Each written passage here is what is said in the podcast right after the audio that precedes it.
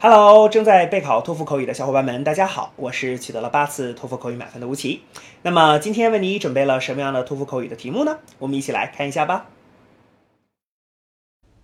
Choose a quality you think makes someone a valuable member of a team. Explain why you think it is an important quality for a team or group member to have. Begin speaking after the beep.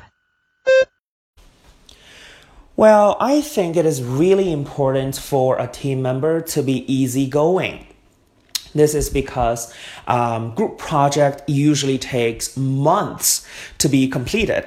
So that means they really have to, uh, you know, get along with each other. And by being easygoing, this person can make friends with all the team members. Um, so in this case, I am sure no one will have any troubles. And besides, by being easygoing, you know, everyone can just get along perfectly. Uh, they can all become friends. So they can also have some fun, um, you know, once they finish their group project. For example, they can meet for dinner, for coffee, or everything. So this can just, um, you know, provide more joy to the already boring task.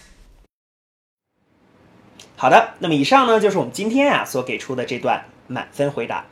接下来需要屏幕前的你做些什么呢？那就是要跟读和模仿这段录音，放一句录音，跟读模仿一句，再放一句录音，再来跟读模仿一句啊！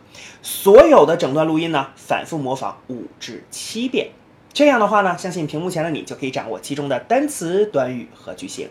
那么持之以恒的话呢，吴奇相信在你的托福口语考试当中，你就会把这些单词、短语和句型自如的、流利的应用出来。